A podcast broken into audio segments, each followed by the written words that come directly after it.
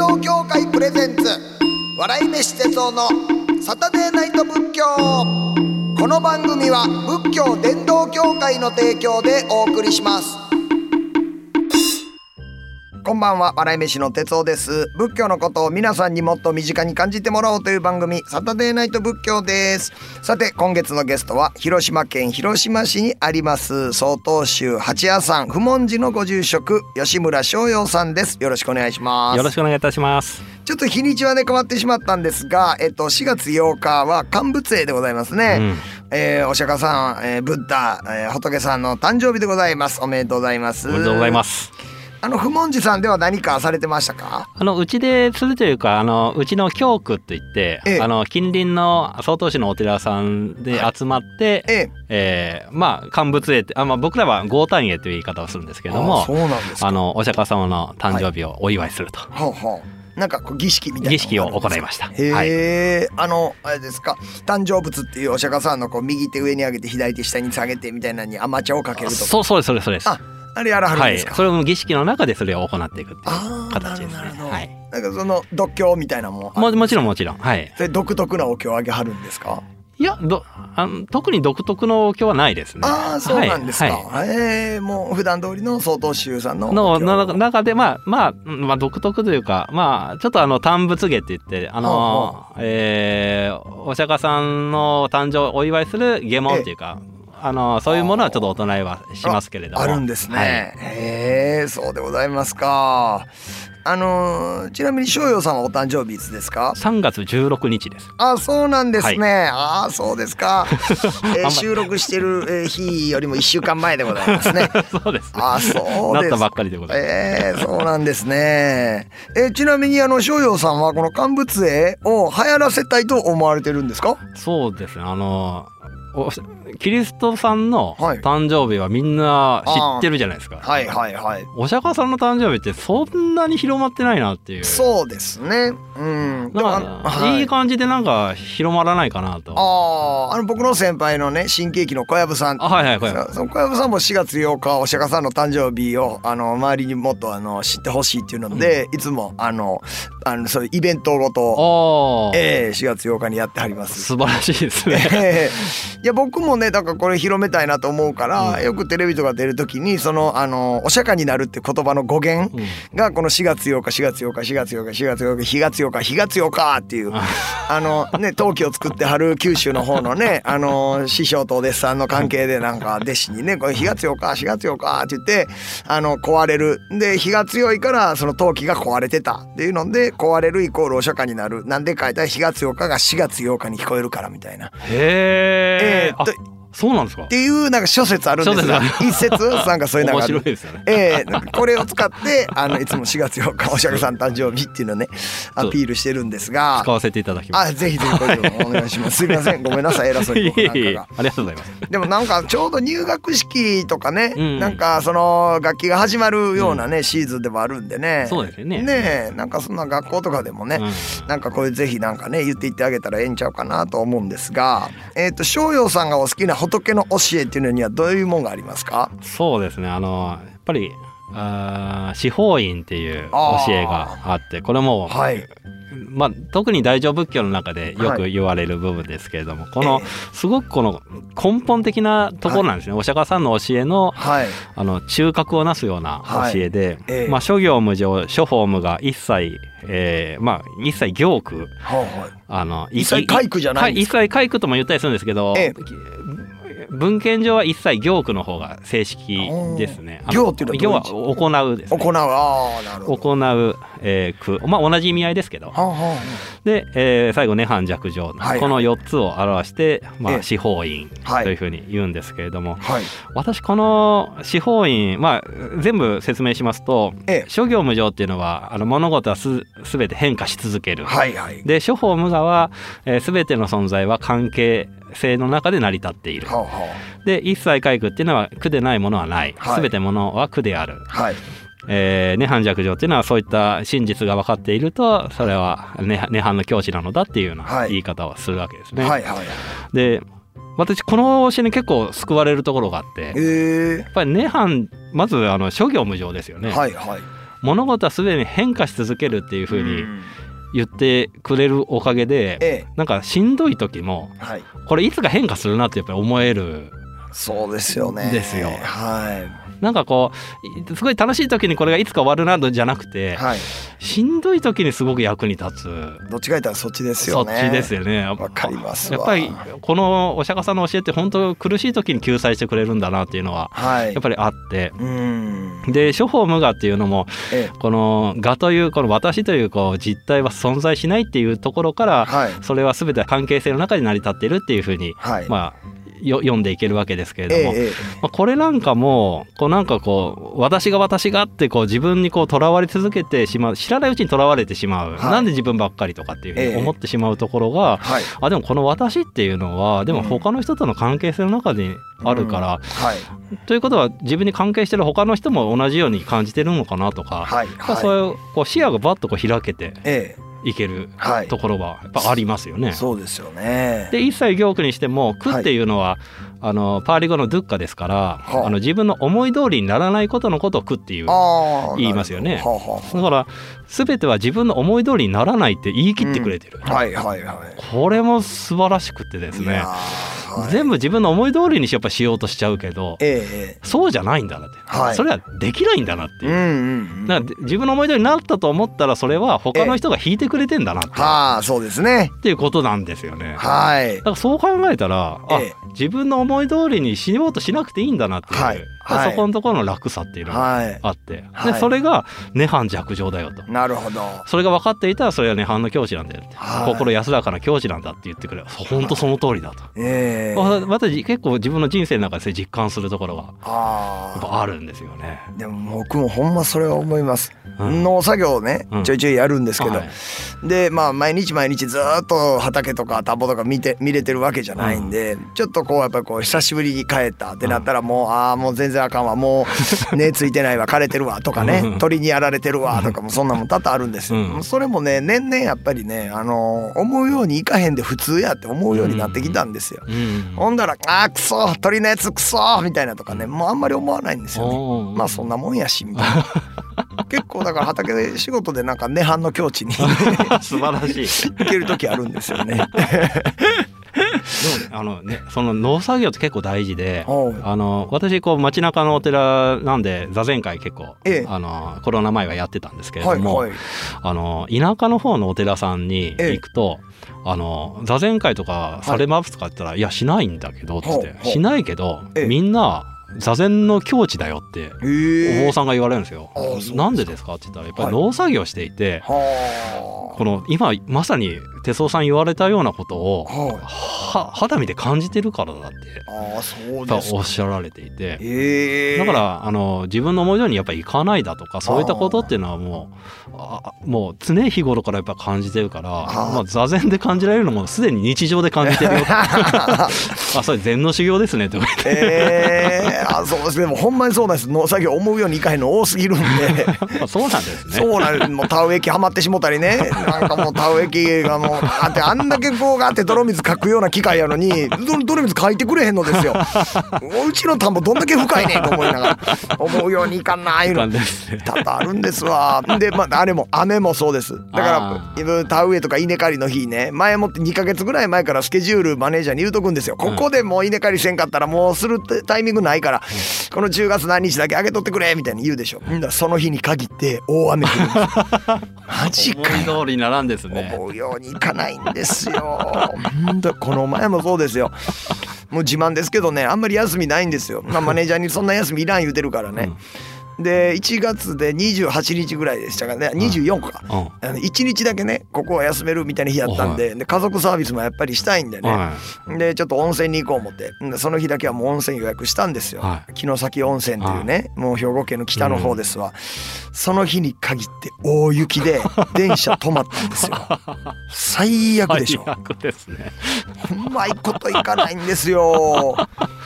まあでもねそういうあのこういう僕もあの一切回復でねもうなんか諸行無常やし処方無我やしというのをちょっとまあ頭の中でね念じるようにしてるんですよ。だったらなんかその城崎温泉に行けないなんでこんなうまいこといかへんねんっていうのもまあまあそういうもんやから昔からそれがもう設理として決まってんねんからみたいなんでぼんやりまあ思ってたら有馬温泉に行くっていう方法を思いつきましてね。なるほど。はい。近場の温泉、あ、これでも十分楽しめるやんみたいな感じで、家族みんなで有馬温泉に行くというね。素晴らしい。えー、涅槃の境地でした。そこは。本当に。でもあの本当にこの仏教の教えを身に入れてる方たちの合言葉みたいな感じで、聞こえるのは、はい、あのしゃあないなって言葉だと思うんですよ。はい、いやこれね本当素晴らしい言葉だなと思っていて、はい、しゃあないなって思えるって、これ相当ですよ。そうですね、うん、確かに、ね、だいぶもう受け入れてないとそう言えないんですよね。で、しゃあないなって思ったところから有馬温泉とか、はい、違う選択肢が見つかっていくっていうところもやっぱりあると思うので、そうですね。いやほんまそうですわ、うん、受けたらそれでしゃあないから始まってますわ。うんだからこれしゃあないって思えなかったらずっと引きずったままそこに持っていかれちゃうんですよね、ええ、ずっとそればっかり考えてい。ってしまうけど、はい、しゃあないなって思えた瞬間に、え、違うもうステージに行けるっていう。いやほんまそうですよね。かなり背中を後押ししてくれる言葉だなと思いますね。ねなんか人生哲学言いたがる人みたいなんでたまにね「しゃあないことないねや」「しゃあないことなんかなんもないねやちゃんと自分でやったらいけんねや」みたいなって言う人いますけどいやいやしゃあないことあるで。ありますよ思いますよね あれね。どんだけ自我が強いんだって話ですけど。ねしゃあないですよ。しゃあないから始まるっていうことですよね。本当にそう思います。いや大切な教えをいただきましたけれども、はい、他にもなんかその仏教の教えで好きなものありますか？あとは私あの華厳教の中に書かれてる北海演技っていうのが結構華厳教ですかうん。華厳教は、まあ、あの日本の仏教でも華厳教の影響をもろ受けまくりで。ああなるほどなるほど。ほぼ100%の宗派が華厳教の影響下にあるんですけど、はい、あそうですか。あのこの北海演技っていうのがあの一即一切一切即一っていう、はい、考え方なんですね。一つは全体であり、はい、全体は一つであるっていう考え。ケゴン州ね。もうだいぶの下のところにもそれ書いてますわ。うん。はい、やっぱりその一一足一切一切そこ一ってはなんかこう一つは全体を表しており全体はまた一つにこう帰結していくっていうこの考え方ってあの面白いなと思うんですよね。なんかこう、はい、どうしても私たちこう1対1対応というか一つの原因があった一つの結果が生まれると思ってるけども、はい。はい、そういうことじゃなくて、ええ、一つは実はもう全体そのものを表してい。て、え、その全体の中にあの原因も結果も全部含まれているなってやっぱり思うんですよ。なんかそういったところがまた一つの中に現れているっていう、この視点のこう広い視野とあのまあミクロの視点とマクロの視点ってい。う、はい、このをどっちもこう自由に行き来する視点のあり方がすごく面白いなっていうふうにやっぱり。いやほんまだから煩悩なくなりますよね。なくなりますよねねこの視点は。それ僕あの one for all all for one っていうね、うん、ラグビーの精神を 言わしてもってるんですけど、うん、自分だけがあのトライしたいんだじゃなくて誰かがトライしてくれるようにどう持っていくかっていうことで、うん、やっぱり一人はみんなのためにやしみんなは一人のためにやしっていう。でそのみんなの喜びっていうもしくはその誰か第三者の喜びみたいなのが自分の喜びになれたら、要は自分だけが得するって気持ちなくなってきますもんね。本当そうですよね。ねえいやほんまあのそのだからそういうところにちゃんとこう喜びを感じられるっていう精神が素晴らしいです、ねえー、いやねえいやほんまもうなんかそれでありたいなって思ってね。まあまあ、かといってまあ自分があのなんかねいい思いしなくていいかって言ったらそういうわけでもないんですけど まあそうですね。美味しいもん食べたいですし なんか栄養服着たいしとかね、うん、そんなも全然あるんですけどもね。ああそうですか。いやでも大事なとこめちゃめちゃなんかやっぱり翔陽さん言ってくれはりますね、うん、確かにそうですよね。えーと曹洞宗ということですがこの禅の教えからもなんか今のね僕たちが簡単に実践できるなんかライフハックみたいな、うん、なんかそんなもんがあれば教えていただきたいんですがそうですね。えっ、ー、とライフハックまあ日常生活でできるものとするならば、はい、あのまあ、私精進料理の専門家なんですけれども、その精進料理の作法の中で、あの料理をこう一口食べたら一回箸を置くっていうのが、僕が修行していた時の,、あの作法であるんですよ。でこれをこうしていくとこう一口口に入れて、もぐもぐもぐっていうところ箸を置くじゃないですか、はい、もうしっかりとその口に入れた料理と向き合うことができるんですよね。はあ。でも普段どうやって食事してるかって言ったらご飯食べながらテレビ見たりん。お話ししたりされるじゃないですか、はい。もう口の中おざなりなんですよ。それが一回ちゃんと口の中入れて箸を置いてもぐもぐ咀嚼をして。で口の中なくなったらもう一回箸を取ってっていうはい。これをしていくとまさに今この瞬間の自分自身の身に何が起きてるのかっていうことがちゃんと理解されていく。うわーほんまやちょっと箸置いて咀嚼するのイメージしましたけど、はい。めっちゃ味しますね。これをやっていくだけでも、はい。まさに今この瞬間の自分と出会うことができるしはあ。で結果的にええあの満腹中枢が、はい。あの動くまで、ええ。あのたくさん食べなくても、ええ。すぐお腹いっぱいになる。満腹感がはい。やってくる。んでです、ねやってくる。だからそそんな食べなくてもええ。いいわけだから、はあ。まあ、結果的にはダイエットにつながっていくいやいいですね。一旦箸置くいいですね。これぜひやってみてください。もうもうき今すぐできるはい。ことなんですけど、すっごく自分にとっての変化があります。うわー僕ねあの唯一苦手なのがキュウリなんですよ。あの何ですか味付けしていないキュウリ。あ丸々のキュウリ苦手なんですよ。モロキュウとかああいうの苦手でね。はい。今ねそのモロキュウキュウリだけを口の中入れてでお箸お箸をこう置いてで咀嚼するとこを今想像してみたんですけどめっちゃまずいっす でもそのちゃんと味が感じられるっていうのが大事なんですよね。あー。もう嫌ですもんもう一本のキュウリなんかもう絶対なんか他のもんとサバとかハンバーグとかと一緒に食べなもうぐちゃぐちゃにしとかんとね。あの味青臭いのだけ来たらもう嫌なんであすわ。そうなんですか。はい。でもごめんなさい。キュウリの時だけは箸持ったままにさせてください。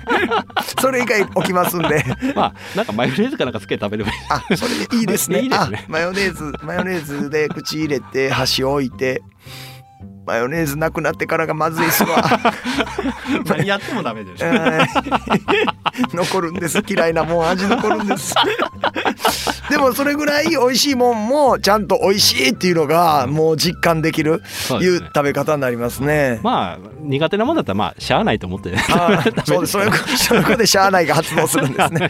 わかりました。しゃあない。キュウリやししゃあないと思いますわ。あー美味しなった。あ今わかります。しゃあないって思ってキュウリ入れたらあーあー美味しなりました。ほんまですか？はい。うわーすげえ。これちょっとみんなやってみてくださいこれ。口の中に料理入れたら一旦箸置く。これめっちゃいいですね。はい。はい、うわやってみたいと思います。ではすいません。今回も最後に1分間のフリースタイル説法お願いしてよろしいでしょうか？はい。えー、まあ乾物栄豪丹栄ということでお釈迦様の誕生日にちなんでですね。まあよく言われるあのお話なんですけどあの天上天下唯我独尊ってあれの解釈結構世の中めちゃくちゃ間違えててあのネットを中心にもうほぼ90何パーセント間違えてますね。あの大体最近の説法で多いのがあの全ての命は尊いみたいな解釈になってるんですけれどもあの全然違っていてあの従来のあの私が尊いってお釈迦さんが言ったっていうのが正しいですね。あれどういうことかって言ったら、まあ、お釈迦さんがあのマヤブ人のお腹から、まあ、生まれてくるわけですけれどもあのその前にですね屠卒天という天に生じていらっしゃるんですね。でその屠卒天ってどういうところかって言ったらそこに生じたらその後はもう悟りを開くしかないって言われるところなんですよ。だから私あの生まれた時に私はあのこの生が最後の生であるで最最年長者である故にあの私は尊いのだっていうようなことを、まあ、仏典上言っているんですね。それなんでかっていうと要は私はこの世で下脱するってことを言ってるんですよ。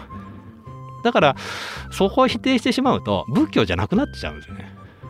あの下脱者じゃなくなってお釈迦さんが下脱者じゃなくなってしまうので仏教じゃなくなってしまうからすごく重要なあの文言なんですけれどもそれをあの明治時代に多くの宗派もう総都市もそうですけど多くの宗派であのそんなエゴイスティックなことをお釈迦さんが言うはずがないっていうふうに思ってあの読み替えたんですね。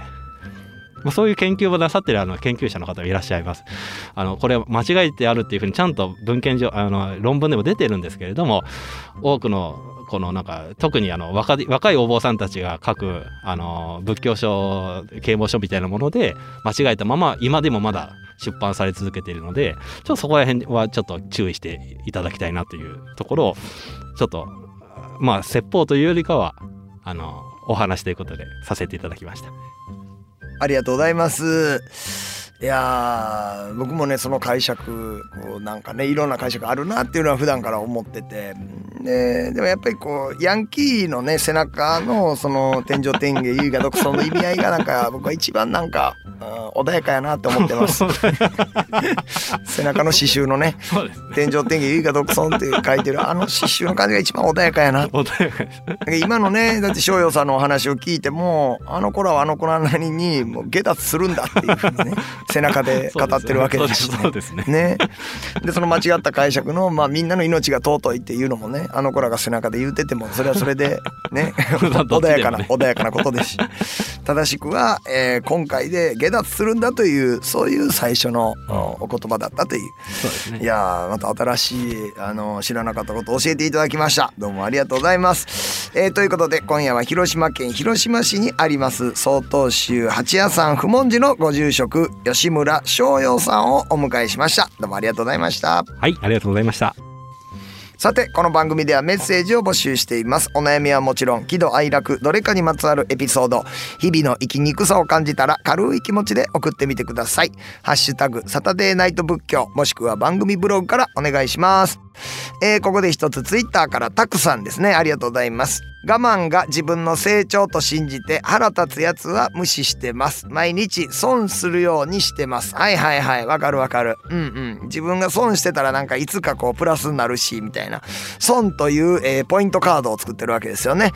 でそれでポイントパパパってこうね10個ぐらい貯まったら1個なんか、えー得みたいな感じでね。うん。いやそれは僕もやっぱりずっとやってますね。なんかここであのあのダメージ食らっといた方がまあ世の中のためになんのちゃうかなみたいなんで。なんかその今まではポイントカード持ってましたけど最近この仏教いろいろ教えてもらうようになってなんか即誰かの得っていう風に感じるようにしてます。自分がなんかあのえっ、とガム踏んでしもたってなったらそのガム踏んだ分他の誰かはガム踏まなくてよかったんだっていう風にすり替えるとね即ポイント、えー還元みたいな感じになりますけどね。腹立つやつ無視してます。まあ無視っていうのはだからどっちがどういう風にしてんのか他の世界中の人と喋ってなかったら自分っていうのは他の世界中の人からずっと無視されてるみたいな感じですからね。考え方によっちゃおもろいですけれどもね。あの自分で勝手に思ってたらいいと思います。あのメンチ切ってくるやつがね向かいにバーって座ってたらあ俺無視したってんもんねみたいなね感じでやってたらおもろいですけどね。えー、我慢。まあ我慢っていうのはねあの我の、えー慢心みたいなんでねなんか我慢を俺ができてるんだって思うのが慢心だみたいなちょっと仏教用語ですけれどもなんかね変な意味合いの言葉ですね。これよりもまあニンニクですね。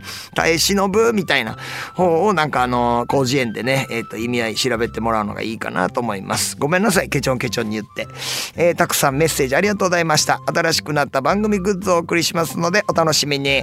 またポッドキャストではほぼノーカット版が聞けます。こちらも番組ブログをチェックしてみてください。というわけで月日は白帯の価格。あっという間に時が過ぎ去ってしまいました。来週もこの時間に仏教したいと思います。ここまでのお相手は笑い飯の哲夫でした。あいじゃ仏教伝道協会プレゼンツ笑い飯哲夫のサタデーナイト仏教この番組は仏教伝道協会の提供でお送りしました。